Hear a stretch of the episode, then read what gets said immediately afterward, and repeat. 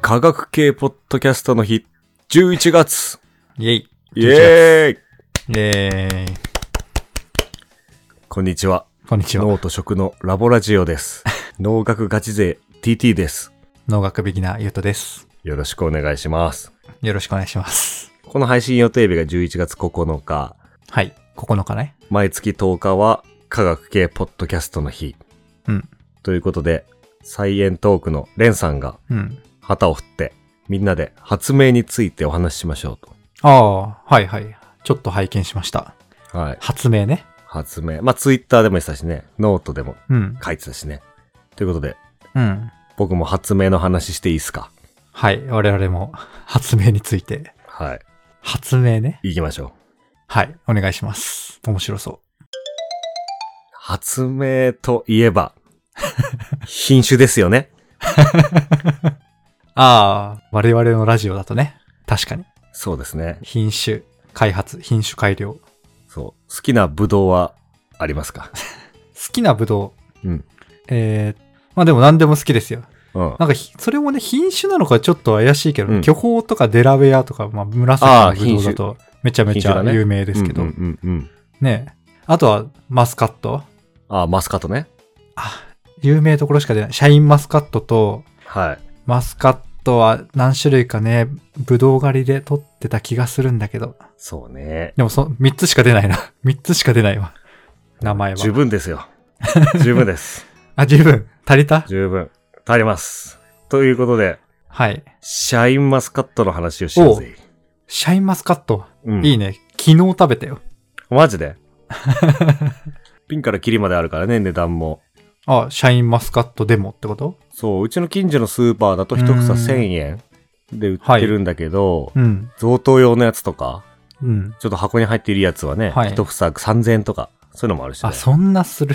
うん。でも結構もうもはやさ、いや高いものもあるかもしれないけどさ、結構身近な存在というかさ、うんメジャーな存在にはなってきたよね。あ、そうなのでも、普通に自分の買い物ではね、まだ買ったことないんだよね。うんうんうん。なんかどっか行った時に、あの、シャインマスカットのパフェとかさ、あ、そうそうそ昨日は実家でう。、そのエンカウント率上がってないなんか。あ、エンカウントに遭遇率上がってますね。うんうんうん。実家でもらったのなんか。そう、実家ももら、ももらい物なのかなわかんないけど、実家に久々に帰ったら、シャインマスカットあるよ、みたいな。そうそうそう。なんか意外そに、うねだから、確かに。買わないんだけど、身近な存在みたいな。確かに。絶妙な距離感で、今ね、めっちゃこう、手の届くいいものって感じで、うん。重宝してますすね。来年あたりにそうも、あの、結婚式のあのカタログギフトにあって、あはい、はい。そうそう、カタログギフト、引き出物のカタログギフトにあって、頼んでますね。ああ、いや、ちょうどいい値段だよ、確かに。カタログギフトにハマる値段。 じゃあ、恒例のほシャインマスカット作るのに何年かか ったああ、ちょっと懐かしいね。うん。初期の頃の。そうそう。いいね半年以上前だね、こういう話したのね。何年かかっこれさ、でもさ、これ若干、うん。俺豆知識だと思って持ってたんだけど、シャインマスカットって日本初。あなんだっ、けそう。それ大事なこと。日本の開発品種ですねあ。そうだよね。そうだよね。そうそうあ、日本なんだってところで、なんかびっくりした記憶がある。そうそうそうそう。なるほど。何年かかった問題。何年かかった問題。あ、今クイズ中ですかあ、クイズ中です。クイズ中です。あちなみに今ク過去イズ中のね覚えてるえ、いちごと、うん。あのー草木、あ、草系と木系をやって、うん。あれ山形紅王か。あ、そうそうなそうんかそそう、そう、これもいちごっぽい名前だなと思って、そうだ。ごっちゃになってましたね。あの、スカイベリーと、う。ああ、そうね。山形、 山形紅王とスカイベリーね。あれで、山形紅王が、えーに25年ぐらいだっけ22年。あ、22年か。でもうん、ゴリッと木、木系というか、あの、そうだね。ツリー系で22年。そう、さくらんぼだからね。桜も、でっかい桜んぼね。 500円台の。 500円玉 ぐらいの。でも、ぶどうだとさ、もうちょっと木だけど、ちょっと、なんか、つるみたいな感じで、うんうんサイクルは若干短い気がするんだよね。サイクなル。るほどまねあ、リンゴとかに比べてね。うん。うんうんまあ、でも、大変だったで、バイアスかけて、結局同じぐらい、20、22年、一緒。う ん、22年、ファイナルアンサはい、ファイナルアンサこれー。ならさ、はい。正解は、21年お、惜しい。そうそう惜しそう。やっぱ木だとそんぐらいかかんだよねってことで、うん、でも長いな。そうそう。で、まあ、おさらいすると、うん。 22年なんでそんなかかんのってところで、まずはさ、はい。品種の伝統的な作り方、うんお父さんの品種とお母さんの品種を掛け合わせて、うんその子供からスタートするとうん。はい。いうところで、で、品種の定義としては、うん新しい種を植えてもまたうん。同じ姿形、親と同じ姿形のものができるとはい。いうところまで、たまたまじゃないよねっていう。そう。最初の子供の、子供の、子供の、子供の、子供の、みたい な。 5、5、6世代。そう。ってやっていくと、うん。まあ子供が姿形同じになってくるっていうプロセスがあって、うんそこまででね、うん。うん。あ、まずスタートされたのが1988年ですね。おおちょっと年上だ。我々より。そうそうそう。姉世代だな。 最後の昭和生まれみたいなね。マー君世代ですね。そうね。マー君、坂 本、みたいな。はい。そう斎藤由貴。そうそうそう。 そうで、なんやかんやでね、その、よし、うん。あの、もう、これ以上種取らなく、次の世代見なくていいぞっていうところに終わったのが2003年。ああ、その、子供の子供の子供っていうのが終わったタイミングそう。だから、マー君たちが高校に入るぐらいだよ ね。中3とかか。そうそうそマー君たちが。う。で、本当ならね、ここで終わりなの。うん。品種開発は。終わりああ、あとは事務的な。そうそう、登録したりとかね。うんうんあの、配るための苗を作ったりするんだけど、この時にうね、ん。はい。農家さんにね。シャインマスカットの場合は、よし、これでいいぞっていう、その、なんていうのかな、大元の、オリジナルのその、シャインマスカットはい。シャインマスカット1号みたいなものに、ウイルスが感染してたらしくて、お、できたと思ったら、そう。これ配ったら、日本中にそのウイルスを広げてしまうっていうことになって、やば。なんかそのウイルスを取り除くのに3年かかったみたいな。うんおー。多分子供に感染するタイプのウイルスなのかもしれないけど、うん。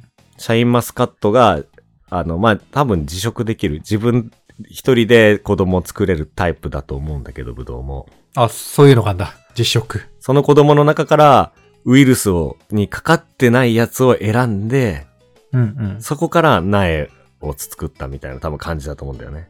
はいはい。で、またかかってないから OK みたいな。そうそうそう。そこからまた種を取ってみたいなことをやって3年かかっちゃったと。うーん。で、なんやかんや品種登録できたのが2006年。はい。ちょうど斎藤由貴さんがまたね、すごい、ハンカチで顔拭いてた頃だよね。夏の甲子園で、マー君と激闘してた頃だ。そうそう。そうね。で、そっから苗を増やして、あの苗木が流通されたのが2009年。うんうん。あ、そこまだ販売してないんだ。そうそう。で、そっからまあ、プラス3年ぐらいで販売されて育ってね。うん。っていうところなんで、うん。まあ、だからちょうどハンカチ王子が生まれて、ハンカチ王子が大学に入って、プロに入るぐらいで多分ね、スーパーにシャインマスカット並んだんだろうね。 22年だもんね。そう確そうかそうにそう。まさ にじゃあ22年、大学4年ぐらいだね。そうなんですよ。ほう。ってことでね、うわ、なけーっていうのが、だと前回と同じなんで、そうね。長えよ。そう、前回と同じ感想だったのに、ちょっとね、ひねって、うん。新しい情報というか、新しい見方を入れていこうと思うんだけど、新しい見方。うん。あの、シャインマスカットが、まあ、その品種登録っていうのされてるわけだけど、うん。そのね、ページを見てみたの。うん。そしたらね、関わった人の名前がずらーって書いてあって、おー、そんなのあるんだ。そう、山田さんとか佐藤さんとか、はい。山根さんとかね。いそう、いそう。うん。っていうので、全部でね、個人名。 13人の名前書いてあったんだよね。おー、はい。そうそう。で、そこからさ、ちょっとお金いくらかかっ人件費かかってんなと思って。ん人件費。 13人にあの、シャインマスカットを発明、開発するために。ああー、はい。そう。で、いくらかかってるかわかんないけど、 うん。仮にね、13人がもう全力投球で朝から晩までシャインマスカットのことだけを考えてたとして、 うん、うん。で、みんなの年収が500万円だとして、うん。そう、500万円かける13名かけるうん。開発期間の21年。ってやるとね、超、あラフだけど、うん。 14億円かかってんだよね。はいはいはい。っていうのですごいし、うん。その14億円も、多分ね、その裏側にはうん、こう、屍になった品種とかもいると思うんだよね。しかもね、世に出ず終わったみたいな。そうそう。例えば、そのね、10年かけて作ったのに、うん。最後、食べてみて、偉い人に、これは美味しくねえなって美味しくない言われ て、終わったものとかも絶対あるんだよね。悲しい。そう。だから、シャインマスカット、俺の超ラフ見積もりで14億円のね、人件費がかかってるけど、まあ、その裏側にもう、んそういう、おじゃんになった、ボツになったものと か、あるって考えると、 うん。 21年もすごいけど、うん。この14億円とかそれ以上の金がかかってるっていうのもすごいよね。うん。確かに。でもちろん人件費だけじゃないしね、その土地代とかもあるし、うんうん。いろんなお金がかかったでしょうから。ね、それ育てるお金もあるしね。ね、13名だけじゃなくってさ、多分ね、この栽培に関わったさ、パートさんとかもいるだろうし、はいはい。っていう、ちょっと年数を広げてみました。年数をなんとなく金額換算してね。そうそう。いや、でも何十億って言っても実感が湧かないよね。使わないし。湧かない。 なんか沸かしてください。14億、まあなんか、えげつないプロ野球選手の年俸大谷みたいな。まあ結局よくわかんない もん。確かに。そうね。まあ、こんな感じでうん。いいですか、とりあえず。とりあえずいいですか。うん。まあ、ね、年数もそうだし、お金もめっちゃかかってるっていうとこだよね。あ、そうか。初期の配信まだ聞いてない方にはね、そっちも聞いてほしいよね。そうだね。そっちはね、いちごとか、うん。さくらんぼの話してるんで、あとはそうのん品種開発の基本的な話とかもしてるんで、そうね。ぜひ後で聞いてみてください。投げをね、より実感できるというか、そうだね。理解できる。うん。そうね。体感できるっていう。 いや、もう今回も奇跡的にハンカチ王子の一生みたいになったから、ああいうこと。 すごいね。ぴったし。で、どうやって作ったかなんだけどさ、おうそんな、あるんすか。なんか品種その親、お父さんとお母さん掛け合わせてって言ったけどさ、うん。そのお父さんとお母さんってどうやって選ぶって覚えてるああ、どうやって選ぶまあ、作りたいものから逆算してというか、はいはいはい。なんか味のいいやつと病気に強いやつがわかんないけど、その目的に沿って、うんうん。それっぽいやつらを掛け合わせるっていうそうだね。イメージはありますけど。んそう、正解っていうかその通りで。うん。だけど一個大事なのが、うん。その親がパーフェクトではないよね、多分ね。ああ、はいはい。病気に強いけど、味はそんなに強くないというか。そうだって親がパーフェクトだったらさ、もうそいつそでいれいでじいゃいん。じゃん。うん。。間違いない。いいとこ取りをしたいっていうねそうそうそう、いいとこ取りがしたくて。うん。今回のね、親はい。がね、うん。秋津21号っていうやつまと、た、21号。秋津。白南っていうやつなんだけど、白南。白い南そう、白い南。うん。白南。白南さんは何号ないんだ。あ、白南は白南だった。あ、そうなんだ。秋津、なんたら号と白南。そう。秋津さんはね、うん。秋津さん、人みたいな。いい香りがしなくあ、しないて、あ見た目はいいんだけど、うん。要するに、秋津さんはうまくて臭いんです。臭い。あ、うまいけど臭い。へそえ。う。臭いはちょっと言い過ぎかもしれないいけいど。すまあまあ、お大げさに言うとね。そう。なんかね、フォクシー香っていう、フォクシーの香りもう聞き取れなかった。って書いてあ る、フォクシー香っていうのがあるらしくて、何しまあ多分フォクシーって、あの、キツネのフォックスから来てると思うんだけど。ああ、FOX ね。そうそフォクシー。う。俺も嗅いだことないし、なんぼ文字で見て も、グレープフルーツっぽい香りとか出てて、いや、いいやんとか思って。えー ああ、それの良くない版みたいなイメージ。まあ、わかんないけどな。まあ、いずれにせよ異臭だったんだよね。うんうんちょっと獣感なのかな。で、もう一個の白南さんは、うん。 うまくて汚い。どっちもでもうまいんだもん。そうそう。めっちゃうまくなりそう。そうこっちはそのフォクシー香はなくて、 汚いあの、ただね、汚いはみ言い過ぎで、見栄え見た目がね、見栄えが悪かったんだって。ああ、色とまか。あ、具体的にはわからんけど、やっぱ黄緑色一色なのがマスカットじゃん。うんうん。綺麗なね。薄めの黄緑というか。うん、だけど多分それが茶色がかってたりとか、ああ、まだらみたいなとかね。そうまだらだったりとかっていうところで、うん。この中でうまくて臭くない、うまくて汚くないを突き詰めていった結果が、シャインマスカットであると。へえ。あ、それでも面白いね。うん。なんかさ、直感的にはね、うまくてうん。汚いのとさ、うん。うまくなくて綺麗なのとか混ぜそうだけど。ああ、そうね。うまいだけは外したくなかったんだろうね。ね、うまいよ、もう、突き詰めてる感じ。そうそうそうそう。そしてまたね、うん話は戻るけど、これは1988年にこういう風に考えてたと。だかうんうんうん。当時ね。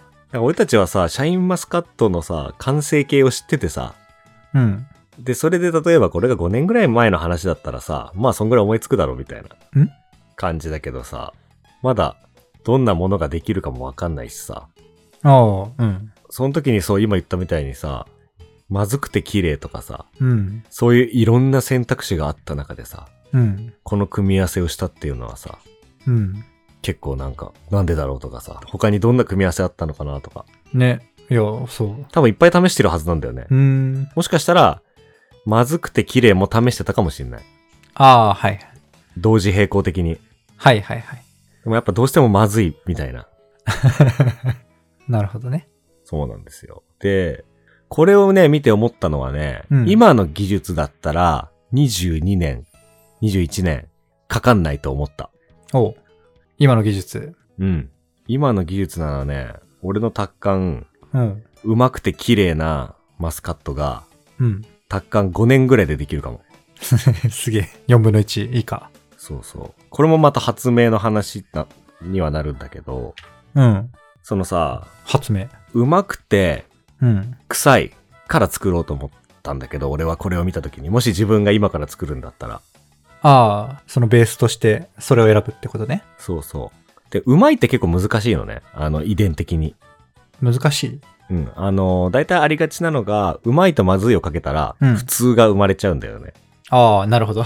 そう、量的形質とかなんとか言ったりす、量的遺伝って言ったりするんだけど。わかんない。量的。ああ、中間点になるよみたいな。そう。でもね、面白いことにね、結構臭いって、うん。臭い臭くない二択だったりするんだよね。ああ、なるほどう。ん。遺伝子特定しやすいみたいなそうそ話か。う。で、結構ね、臭いってそういうのあるだろうなと思ったら、やっぱりそうで、うん。ちょっとね、ソースが怪しいんだけど、怪しいんで、むずいんだけ ど、なんかね、ドイツの大学で、この、うん。フォクシーコーの原因成分を見つけおて、あ、まあ、成分は見つかってたのかなそれを司ってる遺伝子を発見しましたみたいな。ほう。もうゲノム編集じゃないですか。そうなんですよ。遺伝子特定しちゃったらね。そうそう。で、さっき6世、子供の子供の子供の子供っていうのを言うとさ、うんうお父さんとお母さんの遺伝子がごちゃ混ぜだから、うん。お父さんに近いもの、お母さんに近いものがいっぱい出てくるんだけど、いろんなパターンでね。そう。ゲノム編集だと、ピンポイントに、うん。あの、必要な遺伝子だけ、なんか、うん。な、なくしたりとかできるから、うん。そう、そうすると、もう次の世代とかその次の世代でね、うん。でももう孫ぐらいで終わるっていうね、子供、子供の作業が。はいはいはい。3世代分ぐらいでそう。完了。この時点で、うん21年が、まあ10年とかになると。はいはい。うん。っていうのがあるし、これもう一個ね、技術足せると思うの、あ、そういうことね。別の技術が。最終的には5年、5年案ってことだけど、そう。ゲノム編集使ってとりあえず半分ぐらいにそうそう。なるんじゃねえかと。さらに。そうなんですよ。っていうので、えーどんな技術を使うと思いますかおうプラスで、そう、これをもっと、あの、短くできたと。また半分ぐらいね。そう、それをまた半分にしようと思うと。違う技術なのゲノム編集ではない違う技術うーん、まあ目的が違うね。を使う。今のゲノム編集は、こう、スキップするというか、うん、回数をね。いや、なんか、パッと思いついたのは、その、めっちゃ育つっていうああ、はいはので短縮させる。 い。なるほどねまあ、。それもゲノム編集でかなわかんない。何でかわかんないけど。それはね、うん。正解ですね。お、マジですそかうそうそうそうすかすね。すますね。 そう。何かっていうと、まあ、ある遺伝子を入れるんだよね。まあ、これは遺伝子組み換えになっちゃうから、ああ、はい。できる国とできない国とか、いろんなルールの規制あるかもしれないんだけど、うん。ああ、遺伝子組み換えってことか。 FT っていう遺伝子があるんだよね。 FT、うん。アルファベット。そう。えっ、とね、フラワリングローカス T だったかな。あ、T はそのままのフラワーなんですよ。そう。フラワーなのよ。花。花を花咲かすのに必要な遺伝子をうん。持ってるんだけど、うん。どんな植物でも、はいはい。これをガンガン働くようにあ改変してやると。あ、なるほど。だから、そのやる気スイッチってあるじゃん、なんか塾の CM で。うん、あるね。あんな感じで、どっかの塾えっ、と、花を咲かせるためのスイッチを遺伝子組み換えで入れて、うん。ずっとオンにしとくと、うん。もうね、すぐ花咲くのよ。花部分だけ以外もこう、ちゃんと育つの花、いや花だけ咲いちゃうみたいなじ花だけ咲いちゃうみたいな。まあ、花だけは言い過ぎだけど、ゃん。あ大樹になる前、大きい木になる前に花が咲いたりね。あ、なるほどね。うん。あれみ実は果実は。実は普通につくと。まあ普通にっていうか、まあ、その木の大きさなりに。うんうんやっていう技術があってね、うん多分木とかでもしかしたらもう応用されてる例あるかもしれないけどね。そうするとさ、うんうん。うん。外でブドウとブドウを掛け合わせて、はい。木を植えて、うん。 1年に1回花が咲いて、みたいなのが普通じゃん。うん通常版ね。だけど、そういう遺伝子組み換えをして、うん。温室かなんかではい。ガンガン育てれば、音質も使ってね。そう。そうするとなんか半年とかで咲いちゃったりとか、はいはい。するんじゃないかなと思って。なるほどね。だから今の話はゲノム編集で、なんか5回、6回、7回やんなきゃいけないプロセスを3回で済ませて、うんうん。半分。その3回も高速で。 FT ね。FT で早く咲かせると。はいはい。また半分ぐらいになって、そうそうそう。 TT 節だと5、6年ぐらいみたいな。そう。でもね、これマジであり得ると思うわ。ほっていうのは、遺伝子組み換えの定義次第なんだよね、これ。う。えー、うん。というと定義と解釈次第。はいはい。これね、日本でもいけそうな遺伝子組み換えってことか。そのそうそうそう解釈によっては。そう。最後に、う。うんまくて綺麗なうん。遺伝子く、んうまくて綺麗な遺伝子組み換えブドウと、うん。またうまくて臭いをかけるのよ。またそう。なんかギャギャンブルみたいだけど。 そう、そうするとさ、うまい部分はもう一緒じゃんあ、元々の品種ってことね。うんうん。一番最初のか。で、今度、そう。で、臭いか臭くないかはもう、二択っていうか、うん。どっちかは出ちゃうと。そう。で、遺伝子組み換えかどうかも似たように二択とかになるのね。遺伝子組み換えとそうではないものを掛け合わせると。あー、なるほどね。うん。それも判定できんだ。そうそう。そうすると最後に、臭い遺伝子を持ってますかとか、うんうん。その遺伝子組み換えになってますかとか、うんうん。組み換え部分が。いうので、その中でだから確率で言うと4分の1ぐらいかうんうん。臭くなくて、遺伝子組み換えではないものが出てくるのよ。ね、うまいは共通だから、も、そうそううも。はや見なくていいというか。そう。なるほどね。そうすると最後ね、最強のブドウが高速で誕生すると。なるほどなそう。すげえな。いや、そうなんですよ。どうそれでもブドウ食べたいそのぶどう食べたい。いや、うん。俺は食べる気はするな。ああ。だから、その、遺伝子組み換えっていう単語が今出てきて、あ、ちょっと、そうだ。うん勘違いさせないように言わないといけない。これ僕の妄想なんで。あ、 まあ、妄想ね。シャインマックスカットの秘話ではない。 シャインマスカットはちゃんと21年かけて作られてるね。うんうん。確かに。いそうそう。や、でもそう、遺伝子組み換えの回でも話したところでめちゃめちゃ考えさせられたけど、うん。ね、この遺伝子組み換えも別に除草剤をクソほど巻かれるために組み換えられて除草剤がまみれなわけでもないし。そうそうそう。って考えると、俺は食べる気はする。そうね。だし、その辺と全く違うのは、最後に、うんそ。の怪しい遺伝子は、もう抜きまた抜き取られてああ、自然な形に戻されてんだよね。しかもね。そう。で、ここなのよ。これね、基本的に遺伝子組み換えではないと判定されます。こういうものは。うんうんうんでその遺伝子組み換えは、かどうかを判定するときには、うん。うん。その遺伝子、さっきの花を咲く遺伝子を入れたときには、うん。その花の遺伝子だけを入れるんじゃなくって、はい。うん。花の遺伝子。あ、その、花を早く咲かせるためのスイッチ、あ、あれか。はいはい。やる気スイッチの遺伝子を入れるだけじゃなくって、うん。まあ、いろいろ技術的な都合で、プラスミドっていう、プラスミド。遺伝子、まあ、遺伝子でいいのかな、まあ、プラスミドっていうまあ遺伝子みたいなものに、うん。やる気スイッチを仕込んで入れるのよ。うん。なので、その、プラスミドってやつが入ってるものが、うん。遺伝子組み換えかどうかを判定する根拠になるんだよね。はいはい。なんかね、カリフォルニア、えカリフォルニアじゃねえカリフラワーモザイクウイルスから来た遺伝子なのかななんかそう いう、まあいいや、細かいことは置いといて。その遺伝子がその作物に含まれていますかいませんかっていうのがもうこれ、遺伝子組み換えを見分ける方法なんで、うんうん。その形跡がなければないし、本当にないってことね。うん。それが抜かれてたらマジで遺伝子組み換えをする前と一緒だから、うんうん。そうだよね。だからもう、味の素のさ、うん。話にちょっとに似てはないか。ああ、最後殺せば、 殺してるから大丈夫ですとかね、取り除いてるから大丈夫ですっていうね。その食べる部分に使ってるわけじゃないです、みたいな。うんうんうん。うん。そうなのよ。いや、だから、そうあるんだよね、もう、どっちの技術も。うんうん。ん。もう既存の技術だと。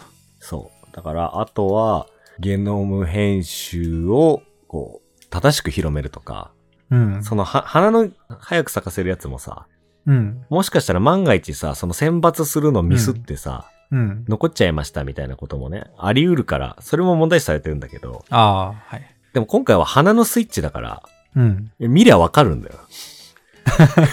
確かに。めちゃくちゃ早く花咲いてんだけどってなったら、そのね、組み換え遺伝子を取り除くことに失敗してるし、うんうん。普通にブドウなりのスピードでね、開花したんだったら、うん。別にそうじゃないっていうか、自然な状態だしね。確かに。なるほどね。科学的な検査的なもので、じゃなくてね、普通に見てわかるっていう。そうそう。それ結構 ね、おもろいっていうか大事っていうか、わかりやすいよね。うんうんそうなんですよ。だから、うんそうすると5年になるので、うん。早えな。うん、さっきさ、13人が関わって、うん。二十何人年かかって、なんか14人件費14億円みたいな話したじゃん。うん。で、これ年数に依存してると思うから、うん。まず、年数の分だけ安くなるよね。21年がまあ5年になって4分の1になったら3億円ぐらいで開発できるようになるし、うん。うんしかも、 4分の1。世の中にタイムリーに出せるようになるっていうね。そうだよね。前の話もあったけど、21年前のトレンドとね、やばいよね、ほんと。い差がありすぎるからね。や、そうなんですよ。やべえなでも。あのさ、今日は、不動の発明の話しようと思ったらさ、おう違うとこで盛り上がってしまいま した。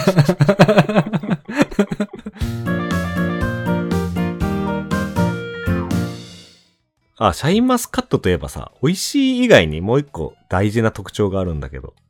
あ、そうなのうん。俺のイメージだと、うん。でかくて見た目も綺麗で、う。うんまいっていう、ああ、なるほどね。まあ、なんかザ贈答用みたいな感じあなるほどのね印象がありますけど。